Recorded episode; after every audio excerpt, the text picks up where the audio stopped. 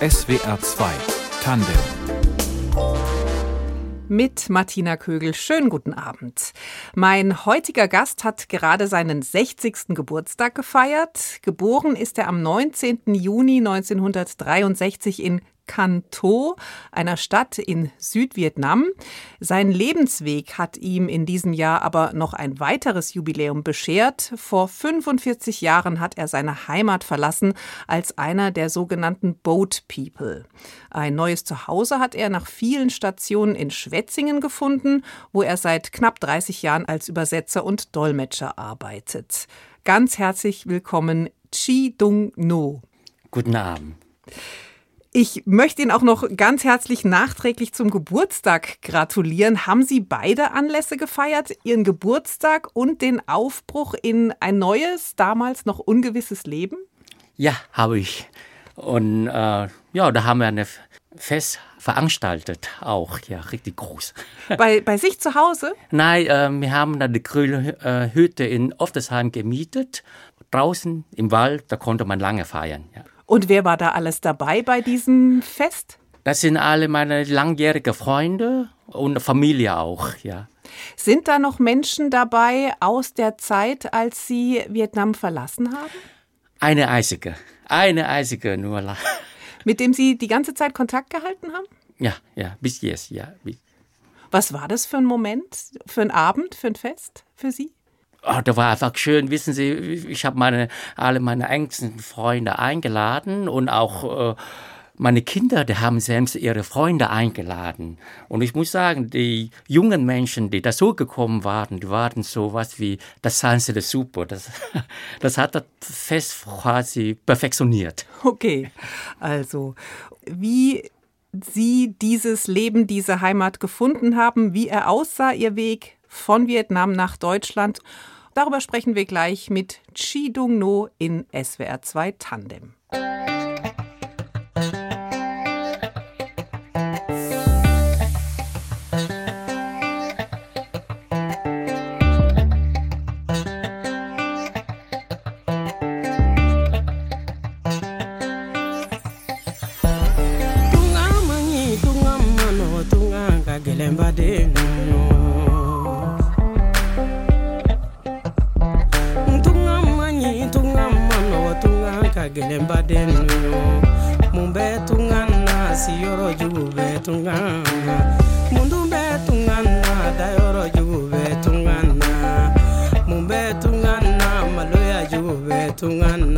not just a boat it's a ticket to heaven but on the coast are things really different tonight we chose to leave or die. I hope it's not a big lie. I promise, Ma, it's not a goodbye. I'll be back in a minute. I swear I'll try.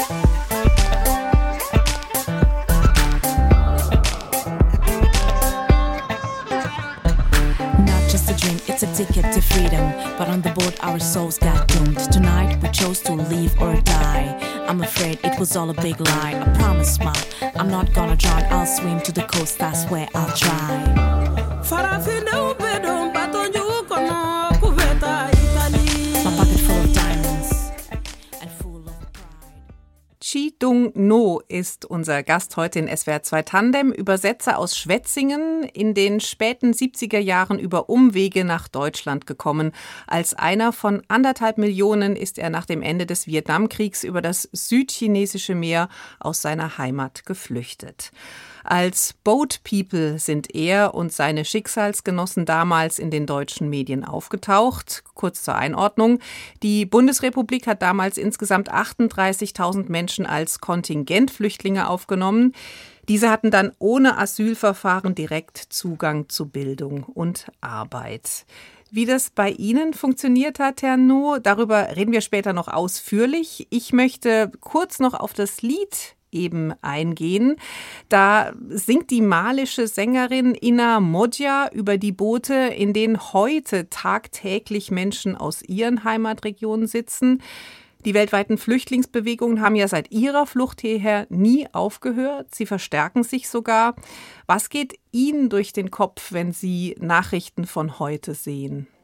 Ich finde es sehr bedauerlich, wie überhaupt heute über die Flüchtlinge geredet wird. Ja, dass man quasi der Begriff wie etwas Lästiges beiseite schiebt und die Menschen sehr unwürdig äh, behandelt. Also ich muss da so eine Geschichte erzählen. Ich, ich war lange Zeit aber für das Bundesamt tätig. Für welches Amt? Bundesamt für Migration. Verstehe. Ja, als Dolmetscher. Als Dolmetscher. Ja. Und ich hatte da eine sehr nette Entscheiderin und ich, ich musste Sachen übersetzen und viele Leute, die sind hergekommen wegen einer, eines besseren Lebens, wie auch immer. Die müssen, gut, die haben keine politischen Gründe. Die müssen irgendwelche Geschichten erfinden, die teilweise haarsträubend sind. Gut, ist in Ordnung. Und diese Frau, diese Dame, die saß immer da ganz nett und freundlich und sie wurde nie, also im Gegensatz zu anderen, irgendwie auffällig oder unfreundlich. Und ich habe sie immer mal gefragt, sagen Sie mal, es ist schon ziemlich schwierig für mich als Dolmetscher solche teilweise komische Geschichte zu übersetzen. Sie sitzen da mit, mit einem Gleichmut und lächeln immer ganz nett und freundlich. Und sie hat mir gesagt, wissen Sie, ich versetze mich einfach in die Lage dieser Menschen. Was mache ich, wenn ich in ihre Haus stecke, die dann ihre Existenz aufgegeben haben und hierher gekommen sind und, und hier keine Perspektive sehen? Ja, natürlich müssen sie irgendwas erzählen. Natürlich muss ich auch den Antrag ablehnen. Nur ich soll schon freundlich und nett zu ihr sein. Und das wenigstens könnte man heutzutage erwarten. Also, dass der Respekt das auf jeden Rest. Fall spürbar bleibt. Ja, genau. Sie haben im Alter von 16 Jahren Ihre Heimat verlassen. 1978 haben Ihre Eltern Sie losgeschickt in diese Unsicherheit. Wer war damals bei Ihnen noch dabei und wer blieb zurück? Also eine Schwester mit ihrem Mann und ihr Sohn, dann noch drei weitere Brüder. Zurück war noch in Vietnam äh, geblieben, drei Schwestern und meine Eltern. Also Sie haben sich mit einigen Geschwistern dann auf ein Boot gesetzt in der Hoffnung, dass Sie, ja, mit welcher Hoffnung damals? Ja, in der Hoffnung, dass man äh, eine bessere Zukunft äh, findet. Mein, unser Ziel war Amerika, weil Amerika damals der Verbündete von Südvietnam gewesen. Und alle Vietnamesen, die das Land verlassen haben, hatten immer Amerika als Ziel vor sich nach dem Einmarsch der Kommunisten, wissen Sie, in Vietnam, da sind wir da aufgewachsen in einer Situation, wo uns alles weggenommen wurde und uns nicht einmal eine Perspektive äh, zur Verfügung steht, also von wegen Ausbildung oder Studium oder Beruf. Und Ihre Eltern haben für Sie keinerlei Zukunft mehr im eigenen Land gesehen und sich deswegen von Ihnen auch getrennt. Ja, genau. Das war also das, wir wären eine verlorene Generation geworden, wären wir da geblieben. Sie haben über Ihren Weg, über Ihre Flucht ein Buch geschrieben, Heimat für Fortgeschrittene heißt es. Jetzt war das ein langer, beschwerlicher, gefährlicher Weg. Würden Sie uns hier noch einmal kurz schildern, was für ein Weg das war, was die Stationen waren? Also wir sind ins Boot eingestiegen, das Boot ist rausgefahren und nach drei Tagen haben wir Malaysia erreicht. Und dann die ähm, malaysianische Marine, die haben gesagt, nee, wir wollen keine Flüchtlinge mehr haben. Die haben uns ein Seil zugeworfen und haben gedacht, gut, die werden uns dann helfen, aber die haben uns wieder auf offenes Meer rausgezogen und das Seil gekappt. Das heißt, Sie sagen gerade Boot, damit wir uns das vorstellen können, was für ein Boot war das? Das war? Das war so 5 Meter breit und 19,5 Meter lang. Mit 242 Leuten. Also ein absolut überfülltes Boot. Ja, genau. Da war überall Menschen und sie konnten sich nirgendwo bewegen. Da muss man einfach nur sitzen und sitzen. Und Sie haben jetzt gerade geschildert, dass Sie Malaysia angefahren haben, aber da nicht anlanden durften. Das war an Tag drei. Wie ging es dann weiter?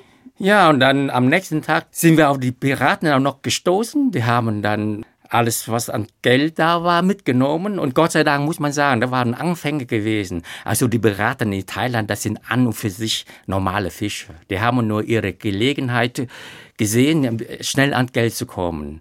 Und wir, das war Anfänge in, insofern, dass sie den Frauen nichts angetan haben. Weil es gab schon Fälle, wo, wo sie die Frauen mitnahmen, äh, die Schiffe versenken und alle anderen Männer und Kinder ersaufen lassen. Das sind auch unzählige gestorben damals. Das hatten Sie auch schon gehört, bevor Sie aufgebrochen waren? Das haben wir auch schon gehört, ja. Was sind das dann für Gefühle gewesen in dieser Situation, wenn man merkt, man wird jetzt tatsächlich von Piraten an der Weiterreise gehindert? Ich stelle mir vor, das sind unglaubliche Ängste.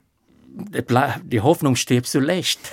ja, dass man hofft, irgendwie zu überleben. Und Gott sei Dank sie sind auch nach einer Stunde sind sie weitergefahren. Und das Problem war, die haben auch den Kompass mitgenommen. Und unser Kapitän, der das Schiff geführt hat, der war ein normaler Fischer, der nie auf hoher See gewesen war. Und er wusste auch nicht mehr, wohin. Wir sind quasi einfach ziellos darum geirrt. Trotzdem sind die Menschen an Bord irgendwie ruhig und zuversichtlich geblieben? Ja, es bleibt nichts anderes übrig. Sie können sich auch nicht bewegen. Ja? Ich saß ganz im Keller und ich habe sieben Tage lang so gut wie nichts gesehen, außer ein, das Licht durch das kleine Loch in der Wand gegenüber, mal hell, mal dunkel. Ich habe immer das, das Loch da angestarrt und geschaut.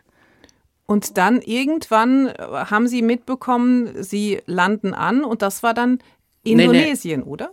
Nee, wir sind an ein paar Inseln gestoßen. Verstehe. Und die haben dann äh, äh, Schiffe von der Marine geholt, von Indonesien, und die haben uns wiederum nach Indonesien gebracht. Und dann war das Euphorie oder Enttäuschung? Doch, da war schon eine Euphorie. Ja, man hatte endlich einen Boden unter sich und man hat gedacht, gut, es geht jetzt weiter. Nur es ging ja nicht weiter, weil man muss ja Anträge stellen und schauen, wohin man kommt. Und wir haben einen entfernten Cousin in Amerika, der uns für uns die Unterlagen dann vorbereitet hat, einen Antrag auf Familienzusammenführung gestellt hat. Aber diese Papiere, die sind von der indonesischen Post zurückgehalten worden sodass ihre Hoffnung auf Amerika sich nicht erfüllen konnte. Ja, äh, ja, sagen wir so, noch viel mehr. Wir wussten nicht mehr wohin, ja, weil wir und die Familie meiner jetzigen Frau, die war schon in Deutschland und hat geschrieben, ja, die Bundesregierung, die würde Flüchtlinge aufnehmen. Deutschland wäre auch ein gutes Land. Wir hatten von, damals von Deutschland überhaupt keinen Begriff. Und Sie haben dann trotzdem eingewilligt, wir gehen in dieses Land. Wir kennen da jemand entfernt, ja. aber sonst wissen wir nichts. Ja, ich habe nicht so entscheidend gehabt. das sind die älteren Geschwister, meine, meine Schwester und mein Bruder und mein Schwager.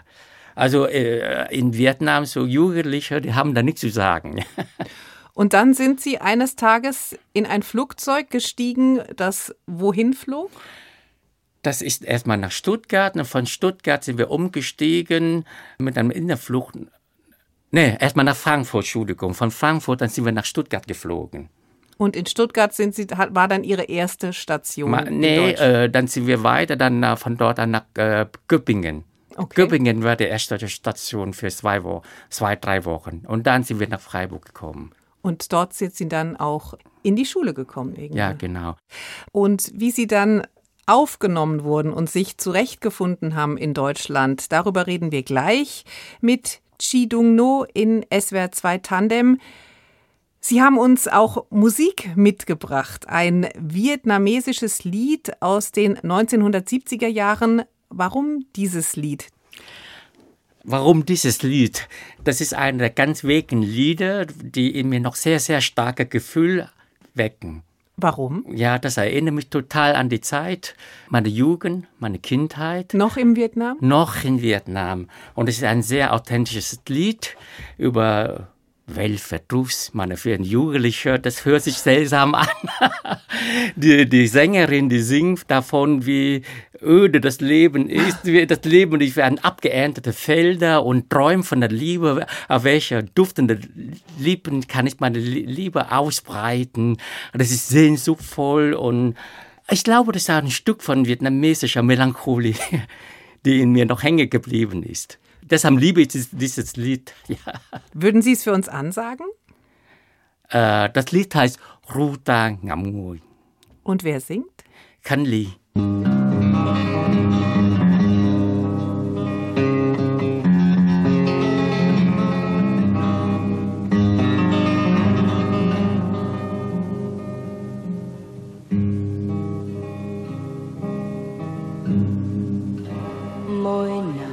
còn thơm cho ta phơi cuộc tình. Tóc nào ai còn xanh cho ta chút hồn nhiên. Tim nào có bình yên, ta rêu rao đời mình.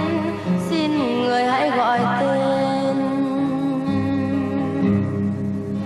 Khi tình đã vội quên, tim lăn trên đường mòn. Trên giọt máu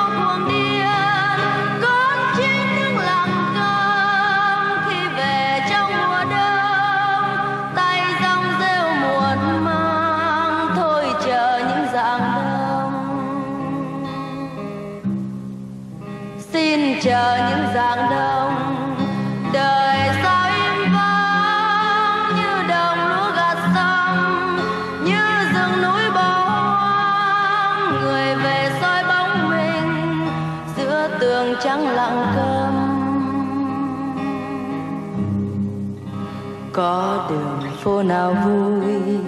Cho ta qua một ngày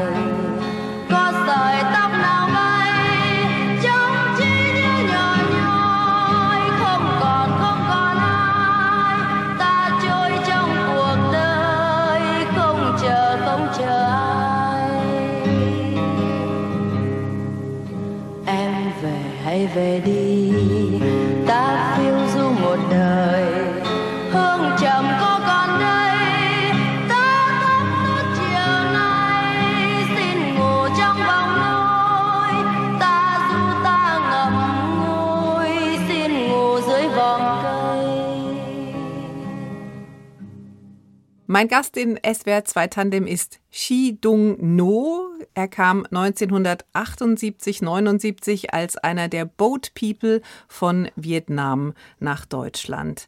Sie haben jetzt eben ganz intensiv zugehört bei der Musik. Ist es für Sie eine wichtige Verbindung, vietnamesische Musik?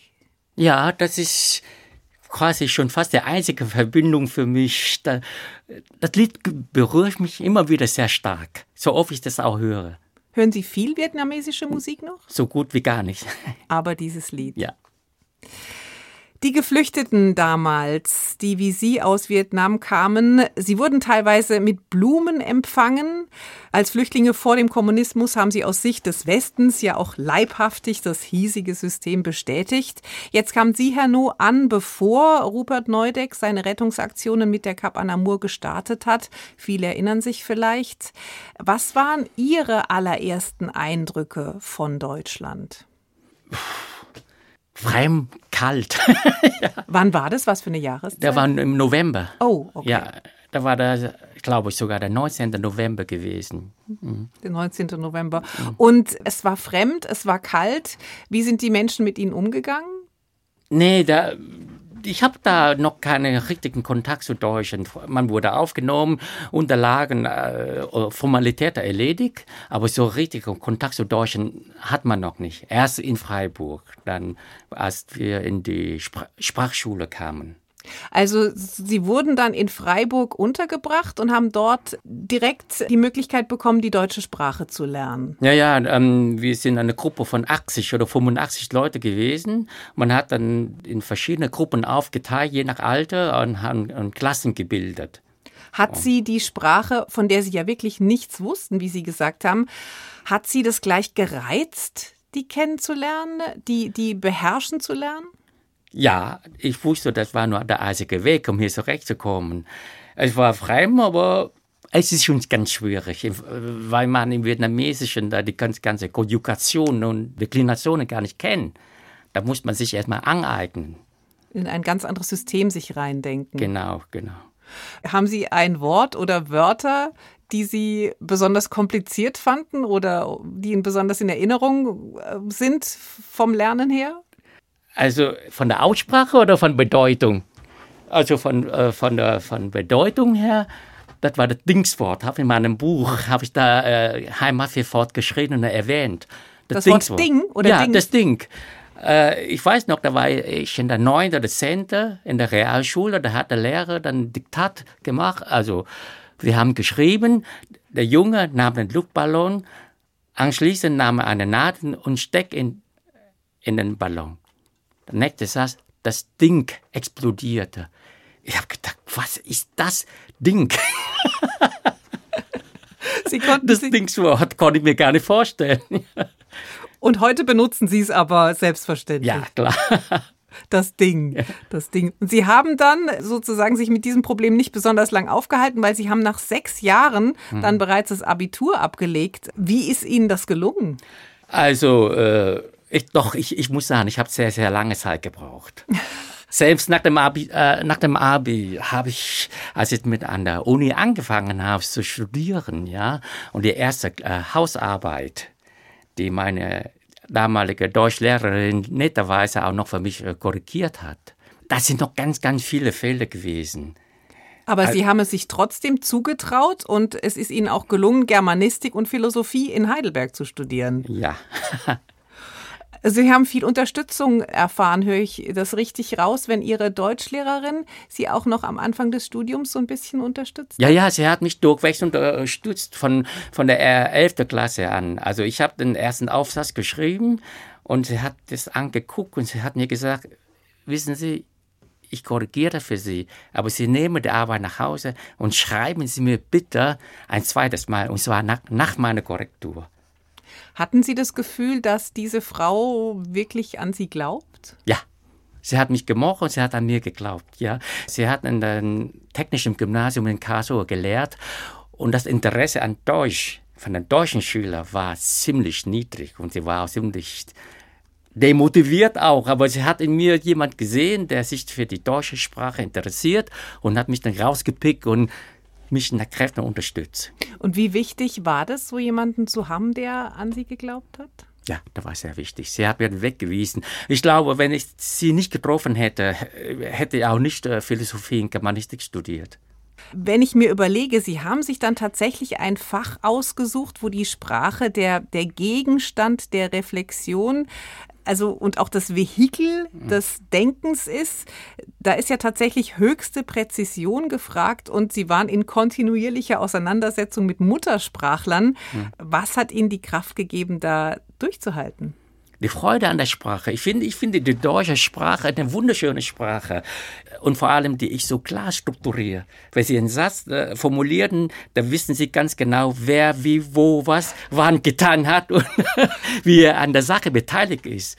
Ist es im Vietnamesischen so anders? Nein, in Vietnamesisch ist es ganz anders. Und das, das, merkt man bei der Übersetzung. Die vietnamesische Sprache, die lässt sehr viel Raum. Mhm. Und ich muss dann teilweise in einem Satz über entscheiden, wie ich das auslege.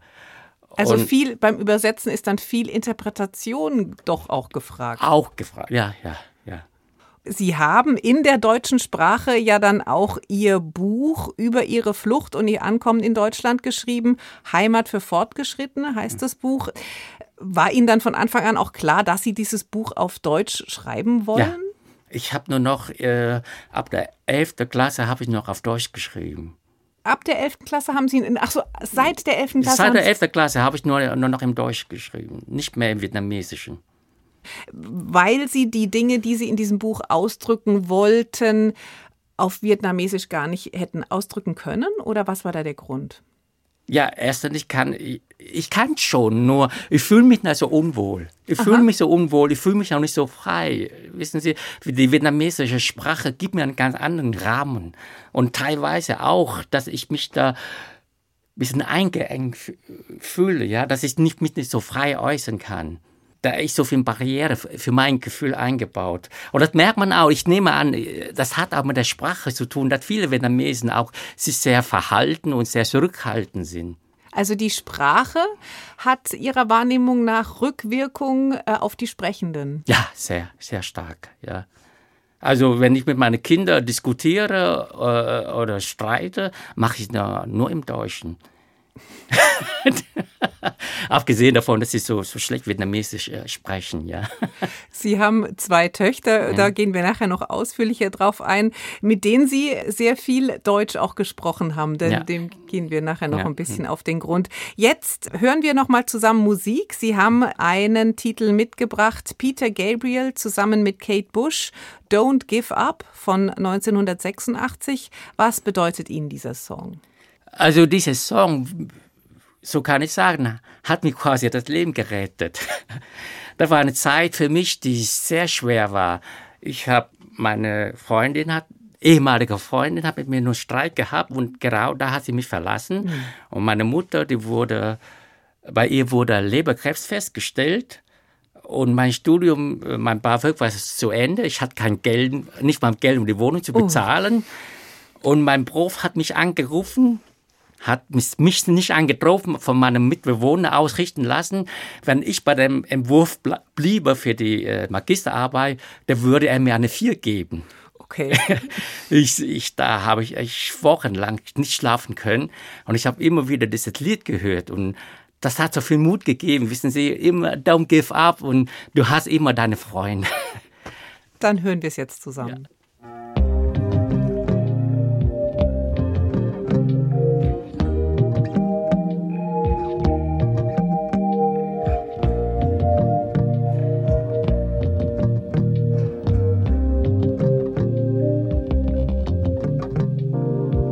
proud land we grew up strong. We were wanted all along. I was taught to fight, taught to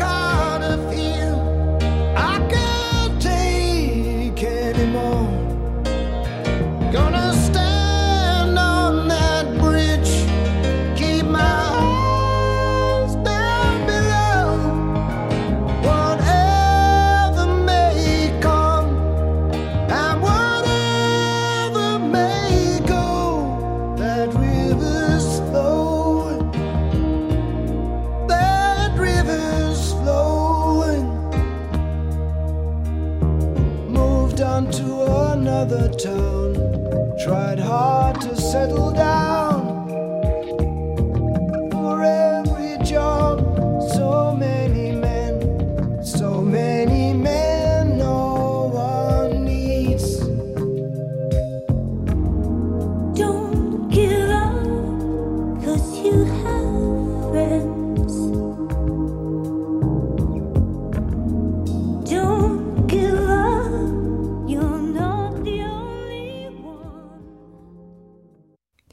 Shi Dung-no ist mein Gast, 1979 als einer der vietnamesischen Boat People nach Deutschland gekommen. Sie haben Germanistik und Philosophie in Heidelberg studiert und arbeiten seit 30 Jahren als Übersetzer und Dolmetscher zwischen Deutsch und Vietnamesisch. In dieser Tätigkeit als Übersetzer und Dolmetscher, wer sind da Ihre Kunden und Auftraggeber? Also ich arbeite überwiegend nur für Ger- Gerichte. Früher, da gab es mal so Firmenaufträge, wo ich äh, für eine Woche so Daimler zum Beispiel gedolmetscht habe. Aber das kommt sehr selten. Also meine eigentlichen Kunden sind immer Gerichte und Behörde. Und worum geht es da? Um Gerichtsverhandlungen, oder? Ja, leider sind das entweder Strafverfahren oder Scheidungsverfahren. Und dann auch Asylverfahren teilen? Die Asylverfahren, die habe ich früher auch teils gemacht, aber ähm, im Moment äh, gibt es auch wenig. Es gibt kaum noch äh, äh, Asylbewerber aus Vietnam. Was erfahren Sie durch Ihren Beruf über die verschiedenen Lebenswirklichkeiten von vietnamesischstämmigen Menschen in Deutschland? Ist sehr interessant. Also man sieht dann gleich eine Art von Gruppenbildung. Sie haben eine von Boat People aus dem äh, Ende 70er Jahre, ja, Also die Menschen, die Ja, aus, aus Südvietnam. Aus Südvietnam, ja. Genau. Und dann äh, nach dem Mauerfall, da kam eine zweite Gruppe von Nordvietnamesen, die Vertragsarbeiter, die in der ehemaligen DDR und in Tschechei war oder Polen waren. Und danach kam noch eine dritte Gruppe von Flüchtlinge, die auf illegale Wege, auf dem Landwege über Moskau dann eingereist sind. Und die jeweiligen, die bilden an und für sich immer Gruppe untereinander. Und die haben auch verschiedene Probleme oder da, durch ihre verschiedenen Lebenswege auch unterschiedliche Probleme in Deutschland? Ja, ja, die haben da auch ganz andere Inter äh, Interessen auch, ja. Äh, Die zweite Gruppe zum Beispiel, die Vertragsarbeit aus der DDR damals, die sind, finde ich, erstaunlich gut integriert. Und vor allem die Kinder, der, die, die zweite Generation von denen. Ich war jetzt vor kurzem an eine Hochzeit eingeladen. Ich habe gedacht, Hut ab. Dafür, dass die Eltern kaum Deutsch konnten, sind die Kinder durchwegs alle sehr gut gelungen und äh, haben perfekt Deutsch gesprochen. Und da, da, da musste eine Geschichte erzählen. Da war so ganz lustig. Ich saß am Tisch und äh, die eine Frau sagt, ja, der hat Lotto gewonnen und der nicht und so. Das ging so. Irgendwann mal habe ich gesagt, ja, Entschuldigung, sind hier alle Millionäre? Spielt ihr Lotto oder wie macht, was macht ihr da?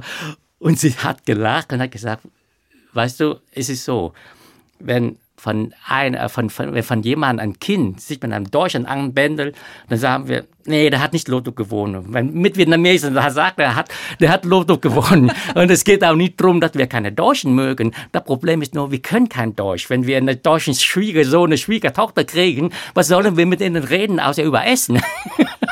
Also der vietnamesische Lebenspartner ist für die vietnamesisch sprechenden Eltern ein, wie ein Lottogewinn. ja, genau.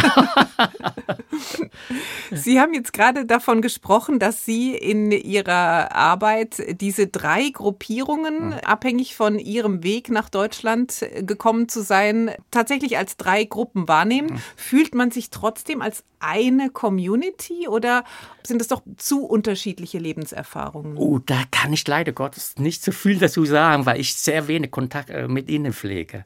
Ja, ich treffe sie, wenn überhaupt einmal im Jahr. Wenn ich da, äh, wenn ich irgendwo eingeladen werde. Das heißt, Sie haben Ihre Freunde jetzt gar nicht so in, in der vietnamesischen Community. Nee, ich habe an sich, wenn man so sagt, nur einen einzigen vietnamesischen Freund. Und das ist dieser ganz alte aus der. Nee, den habe ich im Studium kennengelernt, ja. Hm. Und in Ihrer Arbeit erleben Sie, dass es immer wiederkehrende Verständigungsklippen gibt zwischen vietnamesischstämmigen Menschen und der, sage ich mal, deutschen Bürokratie? Es ist ganz vielfältig, kann man schlecht sagen. Aber generell, es gibt so eine ganz äh, seltsame Sache. Ich, ich sage einfach, Vietnamesen lachen immer. Ja, die lachen über alles. Auch wenn das, ich habe mal erlebt, meine Schwägerin erzählt mir, ja, der Nachbar ist gestorben und lacht dabei. Aber so ein Lächeln, ja, das ist nicht, nicht bös gemeint. Oder vor kurzem war ich in der JVA in, in Offenburg.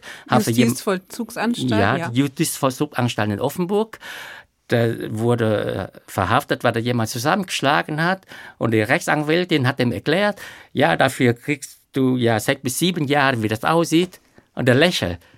Und die mal, äh, erklären Sie ihm bitte, dass er nicht so lachen hat. Ich habe gesagt, ja, es ist das, das vietnamesische Lachen. Ja, äh, Also das führt dann doch manchmal zu Missverständnissen, Ja, dieses Lächeln. dieses Lächeln. Und ich habe ihn schon ein paar Mal beim Gericht erlebt, ja, der Richter da sagt was und der, und der Angeklagte lächelt und der Richter rastet aus. Ja, Sie haben, Sie brauchen nicht frech zu grinsen. Also das wird dann falsch interpretiert Ja. und dann ist Ihre Fähigkeit als Übersetzer gefragt oder Dolmetscher, das möglicherweise abzufedern Ja. oder einzuordnen. Ja, wobei ich sagen muss, dass die Gerichte von mir verlangen, dass ich Wort für Wort übersetze. Wissen Sie, das ist ja, dann übersetze ich das so und, und habe gedacht, pff, mir bleibt kein Raum. Ich bin ja kein äh, äh, kultureller Vermittler in dem Sinne. Ja? Trotz dieser möglichen Missverständnisse, die auch tatsächlich stattfinden, die Sie gerade angesprochen haben, die Vietnamesen gelten ja oft auch als die Lieblingsmigranten der Deutschen. Doch oft unauffällig. Sie gelten als fleißig. Festgemacht wird das an der hohen Rate von Gymnasialabschlüssen, die ja auch viele der Kinder ablegen. Wie viel ist da, ist da dran aus Ihrer Sicht? Und woran liegt das, dass die Vietnamesen doch als so positiv wahrgenommen werden? Ja, ich denke, das liegt an der Sozialisierung durch die konfuzianische Kultur, ja, dass man, dass man von Kind auf beigebracht wird, die Älteren zu respektieren und vor allem aber auch, dass äh, überhaupt eine gewisse Hörigkeit, ja, auch nach oben hin, dass man möglichst wenig rebelliert, dass man eh mehr in sich zurückzieht und dann irgendwie mit dem Problem fertig wird. Ja. Das klingt jetzt aber auch, da klingt ein bisschen Kritik raus bei Ihnen. Ja, dass man sich so wenig traut. Ich, ich weiß noch, ich habe ich hab auch eine ganz äh, kuriose Geschichte mit meiner Schwester. Sie war gerade vier oder vier, fünf Jahre in Deutschland und äh, eine Nachbarin hat gesagt, ja, mein Sohn will sein Jugendsofa loswerden für 100 Mark damals. Und sie hat sich das angeguckt und hat genommen. Und hat mir im, im Nachhinein erzählt, ich habe mir nicht getraut, das abzulehnen, weil ich sie nicht äh, äh, verärgern wollte. Ja, das ist diese Verpflichtungsgefühle und, und die Zurückhaltung, wissen Sie, das ist, das ist uns quasi ins Blut eingeimpft, ja. Und dadurch hatten Sie jetzt das Gefühl, dass Ihre Schwester möglicherweise so ein kleines bisschen übers Ohr gehauen wurde oder nicht das Sie, Beste. nee, sie wollte nicht mal das Sofa haben. Sie hat mir gesagt, ich wusste nicht mal, wohin damit, was ich damit anstellen soll. Verstehe. Wir sprechen gleich weiter mit Shi Dung No in SWR 2 Tandem. Zunächst ein weiterer ihrer Wunschsongs, Susan Vega, Gypsy von 1987. Was verbinden Sie damit? Oh, ich verbinde damit so eine, eine sehr schöne Musik mit, mit einer über Begegnung zwischen Menschen. Wie das, du kommst von weit her mit dem Bilde in deinen Augen. Allein der erste Versen, die klingt so wunderschön, dass man gar nicht aufhören kann zu hören.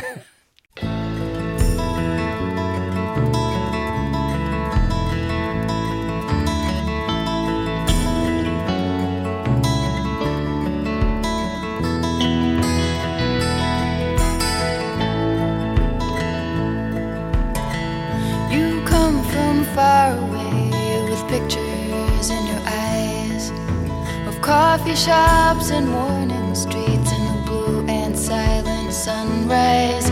But night is the cathedral where we recognize the sign.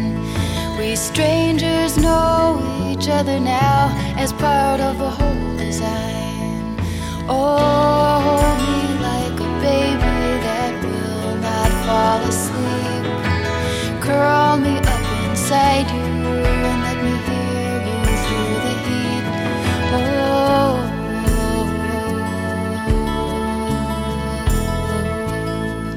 You're the jester of this courtyard with a smile like a girl's, distracted by the women with the dimples and the curls, by the pretty and the mischievous, by the timid and the blessed by the blowing skirts of ladies who promise to gather you to their breast. Oh, hold me like a baby that will not fall asleep. Curl me up inside you and let me hear you through the heat.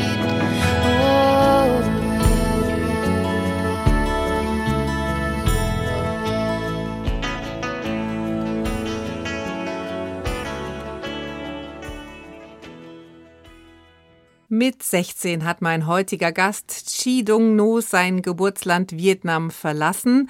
Seither ist Deutschland sein Zuhause. Er lebt und arbeitet mit seiner Familie in Schwetzingen. Herr No, Sie sind ohne Eltern damals aufgebrochen. Wann und wo haben Sie sich dann wiedergesehen? 1985 haben also sie wiedergesehen. Fast sieben Jahre. Und wo? In Tübingen.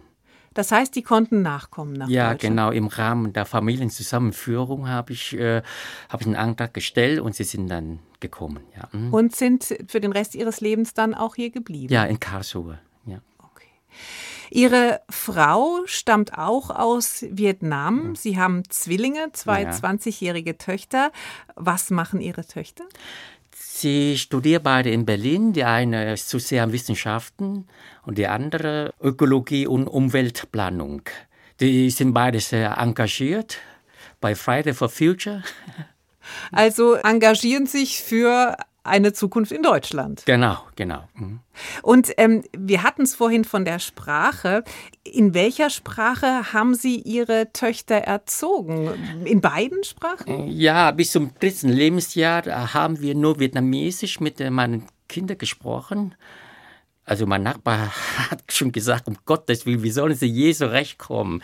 Das Also ist- der hat Sie gewarnt oder ermahnt. Ja, genau, ermahnen. Und dann äh, sind sie in den Kindergarten gekommen und tatsächlich war die Anfangszeit schon schwierig für sie. Und da haben wir umgeschwenkt noch auf Deutsch. Und irgendwie, ich meine, da waren ab der ersten Klasse, haben sie komplett aufgehört, Vietnamesisch zu reden. Also Sie haben das Vietnamesische dann erst ausschließlich gesprochen und dann fast ein bisschen abgelehnt? Ja, dann haben sie dann komplett abgelehnt. Bis jetzt. Und jetzt die eine Tochter, die besucht jetzt wieder einen vietnamesischen Kurs in Berlin an der Uni. Also die äh, will sich das wieder erarbeiten. Genau, das ja. Mhm. Und an wie viel kann sie anknüpfen? Hat sie Ihnen das gesagt von aus Ihrer frühen Kindheit? Wenig. Also äh, passiv versteht sie einiges, ja, aber aktiv ist schwierig. Und vor allem die Aussprache, merken Sie an meinem Namen, ist schon schwierig für die deutsche Zunge. Und Sie greifen dann manchmal ein und, und, ja. und Wir haben sieben verschiedene Höhen okay. in der Sprache, in der Aussprache. Ja.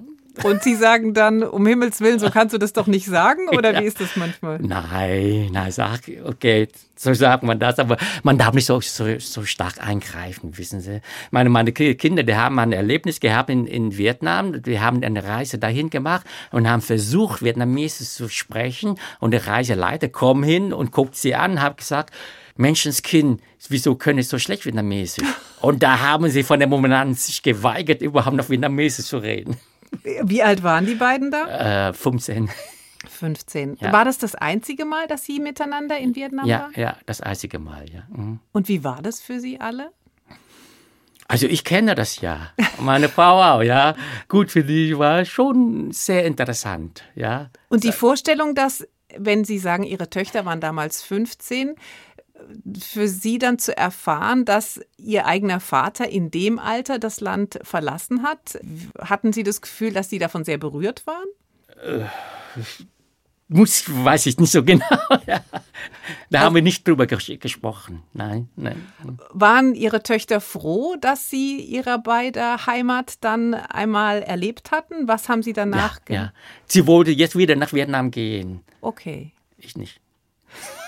Sie, Sie brauchen nicht mehr. Wann war Ihr letzter Besuch? Das war dieser Besuch 2016, ja. Und Sie haben jetzt keinen neuen in Planung. Nee, ich habe gesagt, wir wollen jetzt nach Indonesien gehen. Ich habe gesagt, ich habe das Land genug gesehen und ich will ganz gerne wieder nach Indonesien, wo ich dann drei Monate war. Ich will das Land wieder sehen. Diese Station. Ja, die. Zwischenstation, ja. Das heißt, äh, wenn ich Ihnen so zuhöre, Sie haben äh, tatsächlich in Deutschland Ihr Zuhause gefunden und Vietnam ist Ihre Vergangenheit. Ja, das ist eine Vergangenheit, die sehr fern zurückliegt und man denkt ab und zu mal dran, aber es gibt zwei Dinge noch, äh, was mich ganz fest damit verbindet, mit dem Land. Nämlich das eine Stück Musik, was ich vorhin hat spielen lassen und das vietnamesische Essen. Das vietnamesische Essen. Das Essen verlernt man nicht. Sind das dann vielleicht auch ganz frühe Erinnerungen, Kindheitserinnerungen? ja, ja, ja. Und was ist für Sie sozusagen das ultimative Essen aus Ihrer Heimat? Für mich persönlich, Ja. das ist so eine Reisportion mit, äh, mit äh, Schweinefleisch, gegrillt und Fischsoße. Ja, Machen Sie das zum Frühstück. so? Zum Frühstück. Verstehe. Und teilen Ihre Töchter diese Leidenschaft? Ja, die essen auch gern vietnamesisch. Aber mittlerweile sind die beiden Vegetarier geworden. Das heißt, Ihr Schweinefleisch mit Reis und Fischsoße Ja. essen Sie dann ganz Genau. alleine. Und wenn Sie dann doch mal was Deutsches essen, was mögen Sie da besonders gern? Oh, Braten. ich ich koche, ich mache auch gerne Schweinebraten, aber selber machen. Okay, okay. Das war SWR 2 Tandem mit dem Übersetzer, Dolmetscher und Buchautor Chi Dung No. Vor 45 Jahren kam er als einer der Boat People aus Vietnam nach Deutschland und war heute unser Gast. Ganz herzlichen Dank für Ihren Besuch. Haben Sie vielen Dank und ich danke Ihnen für die Einladung. Herzlich, ja. Die Redaktion der Sendung hatte Nadja Ode, Musik Moritz Schelius und unser Gast, Technik Robin Zwirner. Ich bin Martina Kögel. Danke fürs Zuhören.